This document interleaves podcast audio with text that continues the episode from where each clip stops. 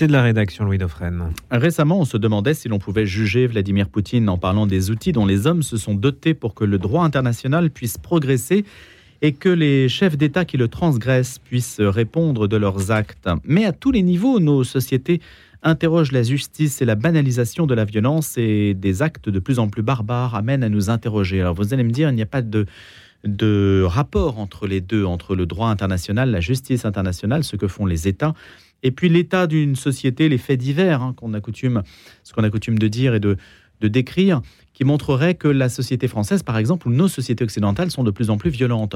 Gérald Pandelon se situe à la croisée de ces deux sujets, à la fois sur la justice internationale et puis sur les incivilités et l'évolution de nos sociétés. Bonjour Gérald Pandelon. Euh, bonjour Monsieur Devray. Vous êtes avocat au barreau de Paris et à la Cour pénale internationale de La Haye. Vous êtes docteur en droit privé. Vous vous intéressez aussi à, à, la responsabilité pénale en fait des décideurs. C'est un peu comme Absolument. ça qu'on peut résumer votre. Ça concerne qui? Les politiques, les chefs d'entreprise? Les décideurs publics, Public. euh, essentiellement les hommes politiques, oui. les hauts fonctionnaires, ainsi que les décideurs euh, privés, les, les chefs d'entreprise. Voilà, c'est le risque pénal que peut encourir euh, un décideur public, un homme politique. Par exemple euh, par exemple dans le cadre euh, de poursuites pénales du chef de corruption, euh, que sais-je, prise illégale d'intérêt, euh, dont je crois que l'actualité euh, nous, nous donne pas mal d'exemples. Donc il y a une grande pile sur ouais. votre bureau? Il y en a un tout petit peu, ça, ça s'empile de plus en plus.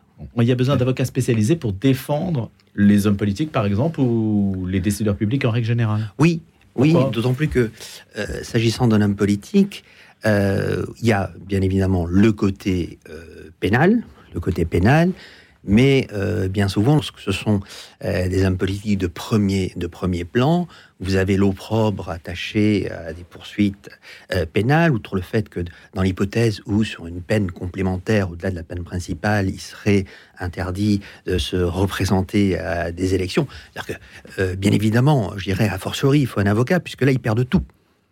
Perdent mmh. la possibilité de continuer à, à faire leur carrière, puisque maintenant la politique, euh, ça ne nous aura pas échappé, devient une carrière pour ceux qui parfois euh, n'ont pas eu de carrière euh, personnelle, ben, la carrière politique, il n'y a pas d'ironie hein, dans mon propos, devient une carrière. Donc euh, ils perdent tout. Euh, de la même manière que un haut fonctionnaire dont j'ai la, la, chance de, défendre les intérêts, un certain nombre de hauts fonctionnaires, ben, du jour au lendemain, ils peuvent faire l'objet d'une radiation des cadres. C'est-à-dire que concrètement, ils ne sont plus euh, aux fonctionnaires dans l'hypothèse où leur responsabilité euh, pénale serait, serait engagée. Mais les chefs d'entreprise, chefs d'entreprise que je défends de plus en plus et qui sont euh, malheureusement de plus en plus attraits convoqués devant les juridictions pénales euh, pour des faits, euh, pour des faits parfois euh, assez, assez banals. Enfin, je, Exemple. Des, bon, un ABS, par exemple, un ABS, un abus de bien social. Il faut que vous sachiez que jusqu'en 1995, l'ABS euh, n'était pas considéré comme une infraction pénale. Et ce qui compte, euh, ce qui est très important dans l'infraction d'ABS, bon, on pourra en citer d'autres, mais l'infraction d'ABS, c'est l'élément intentionnel, attaché au délit. Ben, tous les chefs d'entreprise n'ont pas fait Polytechnique, n'ont pas fait Sciences Po, n'ont pas fait HEC ou l'ENA, ou ne sont pas agrégés d'économie, ou, ou vous avez des chefs d'entreprise qui sont très doués, très intelligents, mais qui n'ont pas eu un parcours universitaire. Et qui sont exposés, donc. Et qui sont exposés à ce qu'on pourrait, euh, ce qu'on appelle depuis la loi Fauchon, 2000, les délits non intentionnels. Non, je vais prendre un exemple. Lorsque vous avez un chef d'entreprise qui, euh, euh, qui a toujours eu pignon sur rue, qui est un homme parfaitement respectable, un citoyen euh, parfaitement respectable, et qui un jour, parce qu'il n'a pas le temps, vous savez, il travaille que 16 heures par jour, n'est-ce pas? Lui, il n'a pas le temps de manifester, il n'a pas le temps de faire des grèves, hein, puis si sa, société coule, ce sont à la fois tous ses salariés qui, qui, tôt ou tard, seront mis à la porte, bien, se, se, se, seront coupables, bien évidemment à son insu, d'un ABS. Pourquoi? Parce que euh, il a préféré déléguer un certain nombre euh, d'activités mmh. à, à, son directeur financier, que sais-je. C'est lui qui va se retrouver euh, soit en garde à vue ou dans le meilleur des cas en audition libre, mais avec la plus grande objectivité du monde, parce qu'il va pas comprendre. Il va pas comprendre les motifs pour lesquels il se présente devant un OPJ. Euh, et là, bon, euh, bien évidemment, il faut expliquer que tout le monde n'est pas savant, euh, qu'on peut être un excellent chef d'entreprise, mais on peut ne pas avoir des compétences euh, particulièrement étendues en, comptabilité, en gestion. Et ne pas forcément avoir un service juridique non Absolument. plus pléthorique qui dédié, peut vous assister, tout simplement. Bien sûr. Gérald Pandelon, pourquoi prenez-vous la parole sur des faits comme moi, ce qui m'avait alerté, c'est la tribune que vous avez publiée sur euh, le viol barbare de Cherbourg, hum. qui n'a rien à voir avec donc euh, les activités que vous faites euh, de soutien, de défense des chefs d'entreprise et des décideurs publics. Oui. On est dans le cas de l'incivilité la plus ordinaire possible, et vous observez de manière assez catégorique hein, que vous dites, hein, ce que vous dites, hein, que la société française est de plus en plus violente. C'est le cas. Qu'est-ce qui vous permet de le dire? C'est objectivement le cas la société française est euh, de plus en plus euh, violente, de plus en plus euh, barbare. Je, persiste. C'est fort, c'est un terme. oui. C'est un terme juridique même. Oui, absolument. La barbarie. absolument. écoutez, il n'y a pas un seul jour qui ne se passe sans que nous observions des exactions à répétition à répétition, à telle enseigne que, vous savez, euh, on peut se poser la question de savoir, euh, au sens euh, historique du terme, ce qui reste d'humain dans des passages à l'acte aussi barbares que lorsqu'on va égorger un, instituteur, un, professeur, lorsqu'on va égorger un prêtre. Regardez ce qu'a subi la petite Shaina, euh, sans parler du viol de Cherbourg, où cette pauvre femme s'est faite littéralement massacrer. À, un moment donné, vous savez, dans l'histoire de la pensée occidentale, euh, les Romains considéraient que tout ce qui est au-delà du limès n'était pas humain. Hein, les Grecs, et bien avant eux, euh, les Grecs, la conception, de regardez, regardez ce qui euh, la conception qu'avaient euh, les philosophes de la Renaissance de l'humanité. Ben, l'humanité, il fallait avoir fait ses humanitas, il fallait avoir, il fallait connaître le latin, accessoirement le grec. Qu'est-ce qui fait qu'un humain reste un humain lorsqu'il est capable de passer à un acte aussi barbare. Il y a comme une forme de catégorie à part existentielle ou une rupture anthropologique Regardez, lorsqu'on est capable de, violer un enfant de 4 ans, lui arracher les yeux, l'enterrer quasiment vivant, en quoi est-on encore humain? C'est la question. Est-on c'est une forme de rupture anthropologique. On n'est euh, pas complètement un animal parce que on appartient quand même à l'espèce humaine, mais est-on encore humain? Vous savez, humain, euh, c'est l'âme, c'est la culture, cultura, anima. Qu'est-ce qui, qu'est-ce qui fait d'un barbare qu'il est encore humain. C'est une question que l'on ne se pose jamais d'ailleurs. On peut se poser et qu'on peut effectivement se, poser, puisque d'une certaine, certaine manière, si je puis m'exprimer ainsi, il stérilise l'origine même de la pensée. Il stérilise l'origine même de la culture. La culture, c'est pas un désert, c'est pas le désert sauvage. La culture est oasis, c'est un culte de soi, un culte à moi. Mais qu'a-t-il, qu'a-t-il, que reste-t-il de ce barbare dans ce qu'on appelle au sens euh, littéral du terme, la culture, c'est-à-dire l'élévation vers l'âme? Et à quoi voyez-vous que c'est dans le plus en fait aussi que je m'interroge? Quand vous dites de plus en plus, à quoi le voit-on? Est-ce que c'est le prisme médiatique qui fait que on va mettre en avant des affaires, on va les exposer énormément parce qu'elles touchent l'opinion? On sait à quel point ce qu'on appelle des faits divers, parce qu'on ne sait pas très comment les appeler autrement, euh, peut, peut, avoir un effet sur l'opinion. Est-ce que c'est ce prisme médiatique? Est-ce qu'on peut dire qu'avant, euh, les gens étaient tout aussi barbares, mais ça ne se voyait pas? Sauf qu'aujourd'hui. On en parlait moins? Oui, la, petite euh, rupture, euh, je dirais, hein, épistémologique, d'une certaine manière, c'est que euh, aujourd'hui, vous avez deux phénomènes. Le premier, c'est la banalisation du passage à l'acte criminel. C'est-à-dire qu'on banalise égorger quelqu'un. Bon, c'est pas plus grave qu'au fond de voler une pomme, euh, un étalage. Bon, euh, ça c'est. Euh, oh, là, vous exagérez un peu quand même. non, non. Lorsque vous discutez, lorsque vous discutez, non, non, je dis du, de, du côté du barbare. Hmm. Non, non, l'avocat pénaliste est capable de faire une différence entre voler une pomme et égorger un prêtre. Mais ça, c'est le premier point. Une forme de banalisation des actes les plus effroyables. Et un second élément, c'est parfois le plaisir dans le passage à l'acte. Dans l'étiologie criminelle, dans, euh, dans le passage à l'acte, ce qui conditionne le passage à l'acte, vous avez les phénomènes de plaisir. Euh, voire de revanche euh, sociale. On dit on est tout à fait capable de, de commettre des exactions les plus, les plus graves parce que vous comprenez, nos parents, nos grands-parents ont été colonisés, nos grands-parents. Il y a une forme de revanche sociale liée au roman, euh, familial. Voilà. Et ça, ce sont des événements qui, à mon sens, euh, sont tout à fait euh, nouveaux par rapport, par rapport à ce qui prévalait au 19e ou au 20e siècle.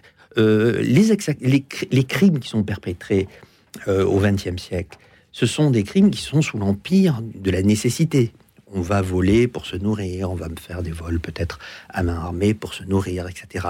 Aujourd'hui, non, c'est une banalisation du passage à l'acte, voire même, voire un plaisir dans ce passage à l'acte. Et une justification par l'histoire et une justification euh, bien souvent euh, par l'histoire. Mais vous semblez dire que ça caractérise, euh, maître Gérald Pandelon, vous semblez dire que ça caractérise certains types de populations. Quand vous dites on a été colonisé, donc ça veut dire que vous faites allusion à certaines populations, maître Bien, bien bien évidemment. Il pas, un biais cognitif Oui, mais bien évidemment, euh, c'est un, euphémisme que de dire qu'il ne faut pas euh, généraliser. Mais euh, j'avais conduit une étude il y a quelques années en arrière sur ce qu'on appelle le narcobanditisme des cités.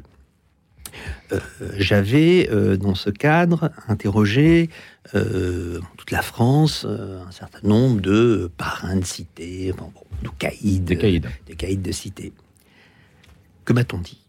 Systématiquement, on m'a dit, vous savez, maître, euh, ce qu'il faut que vous compreniez et que nos politiques ne comprennent pas, c'est que pour nous, ce qui compte d'abord, c'est l'islam. C'est l'islam. Euh, dans la hiérarchie des normes, en quelque sorte, plutôt la hiérarchie des valeurs, pour nous, d'abord, c'est l'islam. Ensuite, c'est notre... Qui vous disait cela? Tous les caïds décidés. Ensuite, c'est notre pays d'origine quelle que soit notre situation juridique, qu'on soit français, qu'on ait une carte de séjour, en toute hypothèse, c'est notre pays euh, d'origine. Après, c'est notre famille, euh, ma mère, mon père, euh, etc. Après, encore, c'est la cité dans laquelle on exerce nos activités, on va dire, activités lucratives. lucratives et illicites. Enfin, c'est la ville dans laquelle, qu'à le dire, cette cité est inscrite, et de façon infiniment euh, subsidiaire, comme on dit dans le jargon des avocats, la France. La France qui était citée donc en septième position, et lorsqu'elle était citée, elle n'était peut-être pas citée pour des bonnes raisons. La France, c'est un pays. Euh, donc la France et ses institutions, la justice, la police, tout ça. Hein. voilà, l'école. absolument. Donc il y avait, il y avait, en d'autres termes, aucun, aucune production de sens attachée au fait d'être français. Et ça, euh, qu'on l'accepte, cette situation, qu'on l'accepte ou le déplore, euh, c'est objectif. Hein. Quand avez-vous mené cette étude, maître? Il y a entre 2020 et 2021. Voilà. En plusieurs points du territoire. En, tous les, en tout le, tout l'hexagone, enfin tout le, tout le territoire français. Et euh, invariablement, de Paris à Toulouse, de Lyon à Marseille, parce qu'on dirait toujours que Marseille détient le parangon de la délinquance en France. Non, euh, c'est exactement la même chose qui se passe à, Nantes, puis à Nîmes, puis à Toulouse, puis dans la région parisienne, dans le nord de la France, dans l'Est. Vous avez exactement, d'une part, les mêmes phénomènes, d'autre part, le même discours. Et donc la même hiérarchie mentale. et Ce qui est intéressant, en fait, c'est de voir qu'on peut vivre dans des territoires euh, juxtaposés en ayant, en fait, euh, en faisant cohabiter des univers absolument différents et, des références tout à fait différentes. Absolument. Ce qui pose euh, par ailleurs la question de l'intégration. Euh, l'intégration, on parlait euh, dans les années 90, insertion, assimilation, intégration, ce sont, pas pour tout le monde, hein, je, ne hmm. généralise pas, mais ce sont des catégories, je dirais, de la science politique qui sont, au sens où l'entendait Michel Foucault, des coquilles vides. Des coquilles vides, puisque la France telle on l'imaginait. Bon, on a tous à l'esprit le discours de, Renan à la fin du 19e siècle, le discours à la Sorbonne. La France, c'est un vouloir vivre collectif, une volonté de vivre ensemble, puis fut-elle de Coulanges, etc. De tous les jours. Là, tout ça, tout cela, c'est hors sujet. Mmh. Tout ça, c'est tous ces éléments-là qui sont. C'est inaudible. C'est inaudible. Hein, euh, c'est inaudible. L'Église, l'État, euh, l'éducation nationale, vous savez, les trois, les trois piliers de la Troisième République ne produisent plus euh, aucun sens. Et c'est en cela, à mon sens, qu'il y a une, un échec de l'intégration. un échec. Le lien avec la violence, est-ce que c'est un lien ou est-ce un amalgame? Écoutez, pour répondre à, votre question, je dirais que ce qui est curieux, je dirais juste un petit mot de l'islam. Ce qui est curieux, c'est que de l'aveu même, de l'aveu même des spécialistes de l'islam, je pense à Bruno Etienne, Gilles Kepel, etc. Euh, il y a, une, je dirais, euh, ontologiquement un problème dans le texte. C'est-à-dire que c'est la fameuse théorie des trois espaces dans l'islam. Vous avez la demeure de la guerre, Dar al-Harb, la demeure de la paix, Dar al-Islam, et la demeure, on va dire, de la conciliation, Dar al-Soul. C'est-à-dire que, un, on fait la guerre, deux, on décide de faire la paix, trois, on discute de discuter. Hein, de faire de la médiation, comme on dit, de, l'arbitrage, de la discussion. La difficulté, voyez-vous, c'est que la demeure de la guerre, c'est 80% du texte. Qu'on l'accepte ou le déplore. On nous répond, oui, mais euh, il y a le texte et les musulmans. Sauf que depuis le XIIe siècle, vous ne pouvez plus interpréter le texte coranique. Par conséquent, il y a l'islam, point. C'est pas des islams, c'est euh, l'islam de façon ontologique, qui est un et, euh, et, unique. Mais que répondez-vous, maître Gérald Pandelon, à ceux qui vous disent, des interlocuteurs, hein, qui nous, disent aussi, et on les entend aussi assez fréquemment, dire qu'en fait, il n'y a pas de lien on ne peut pas incriminer une religion dans la mesure où les personnes même qui se réclament de cette religion, parfois, sont tout à fait ignorants de ce que dit cette religion. Est-ce que vous avez constaté ce fait-là? C'est-à-dire que c'est une référence identitaire, mais en réalité, ça n'est que de l'identitaire dans la mesure où c'est une affiliation culturelle, c'est je me repère, je reprends la hiérarchie que vous avez mentionnée tout à l'heure. C'est euh, comment dirais-je C'est une forme d'invocation de mes repères, mais en fait, je n'ai pas creusé le sujet, je n'ai pas d'intimité avec le sujet. Absolument. Absolument, la plupart euh, des personnes n'ont pas une intimité, n'ont pas fait une exégèse très de vie spirituelle, de, vie spirituelle. Euh, ils sont euh, musulmans par, je dirais presque par réflexe, sans connaître. Et lorsque vous commencez un tout petit peu à discuter du, de ce qui est inscrit dans la récitation, le Coran, ça veut dire la récitation, bien vous pensez, il me dit, parfois ils sont tellement étonnés parce que ce sont des musulmans qui sont parfaitement intégrés. Euh, j'ai beaucoup d'amis qui sont euh, musulmans, j'ai beaucoup de clients qui sont musulmans, avec lesquels on peut discuter très librement. Et, aussi paradoxal que ça puisse paraître, ils sont d'accord avec mon propos. Ils sont, ils sont d'accord avec mon, propos. La difficulté, c'est que euh, nos édiles, nos acteurs politiques, voudraient que l'on modernisât l'islam. Or, la plupart des personnes avec lesquelles je discute et qui ont paradoxalement un niveau élevé concernant l'islam, voudrait islamiser la modernité. Donc là, vous avez une difficulté, une difficulté presque euh, exégétique, anthropologique sur le texte. Euh, j'ai, euh, je déplore pour ma part, mon très modeste niveau, je déplore que les imams ne se soient pas levés en masse face à des exactions qui pas systématiquement, mais le plus fréquemment, sont commis par des personnes qui ne se réclament pas, qu'on accepte ou le déplore, du Dalai Lama. Ils se réclament euh, de l'islam. Mmh, il y a un silence là-dessus. Il y a une, une, forme de, de silence. Moi, j'aurais euh, euh, espérer que l'islam, pour couper court à toute ambiguïté, euh, effectua son, sa, sa, propre sécularisation, sa propre laïcisation, ce qui n'est pas possible. C'est ce qu'attendent normalement les pouvoirs publics, les hommes politiques, c'est ce qu'ils ce qui sera en mesure de désirer. Oui, vous savez, ils le désirent depuis 50 ans. Hmm. Donc à un moment donné... Vous en parlez des décideurs publics, justement, je reviens au début de la discussion, quand vous dites je conseille hmm. donc aussi bien les décideurs publics que privés sur la question pénale. Hein. Hmm. Est-ce que vous arrivez à échanger sur ces sujets-là avec le, monde politique ou, avec le monde judiciaire aussi qui est face à cette réalité De gauche à droite, quelles que soient les tendances politiques des personnes euh, que j'ai l'honneur de défendre, tous sont d'accord. Tous. Avec ce que vous avez dit Absolument. Tous sont d'accord, euh, sauf lorsqu'ils sont sur BFM. Euh, ils maintiennent hmm. leur position lorsqu'ils sont sur CNews. Donc c'est l'hypocrisie. Ah, c'est une hypocrisie indépassable. C'est l'horizon indépassable euh, de notre temps. En dehors du studio, ils vous disent l'inverse de ce qu'ils disent au micro. Diamétralement l'inverse. Hmm. j'avais par ailleurs conduit mon, étude sur le, banditisme et le fait qu'on n'avait pas de... Elle est disponible publiquement, votre étude? Oui, bien sûr. Euh, parue aux éditions Max Milo, euh, La France des caïds, aux éditions Max, Max Milo. Donc vous en avez fait en fait un livre à partir d'une étude, statistique et une étude de, de recueil de témoignages. Absolument, absolument. Je voulais oui. Les politiques euh, ont fait appel à vos lumières pour ces sujets-là ben, J'ai fait euh, l'objet de quelques invitations sur quelques plateaux euh, télé. J'ai fait le hmm. grand oral des, grandes gueules. Non, mais je ne parle pas des médias, je parle des, politiques sérieusement. Est-ce que vous avez été mais non, parce que, invité à, vous expliquer davantage Ils m'ont beaucoup parlé, beaucoup parlé, pendant l'enquête, mais Ensuite, euh, curieusement, euh, ils n'ont pas voulu faire des plateaux télé euh, avec moi, ce que j'aurais, hmm. ce que j'aurais souhaité. Ce qui est sûr, c'est qu'on nous dit, et quelles que soient les tendances politiques, parce qu'on a toujours tendance à considérer que cette forme de réalisme dur serait du côté d'une certaine droite et que la vérité serait du côté d'une certaine gauche, alors que c'est l'inverse. Hmm. Et tous, il y a un consensus exception faite de quelques... Donc quand vous allez voir Jean-Luc Mélenchon, il vous dit oui, vous avez raison. Ben, je n'ai pas rencontré directement Mélenchon, j'ai rencontré des personnes qui, euh, qui euh, reconnaissaient voter pour la France insoumise. Ils me disent oui, vous avez raison. Oui, vous avez raison.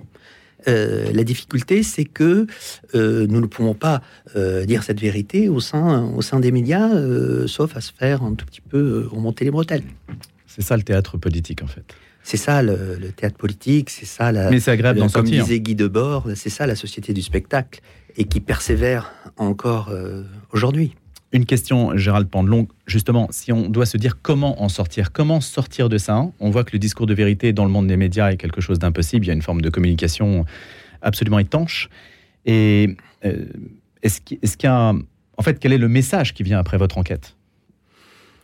Le message, euh, c'est qu'il faudrait en, revenir tout simplement au respect de la loi. Respect de la loi, respect de la République, respect de ses grands principes. Euh, se poser la question euh, sans, sans, émotion, sans se poser la question de la compatibilité d'un certain islam avec la laïcité à la française, dont on nous explique euh, que euh, ce serait compatible. Or, c'est un oxymore, puisque l'islam ne permet pas cette compatibilité.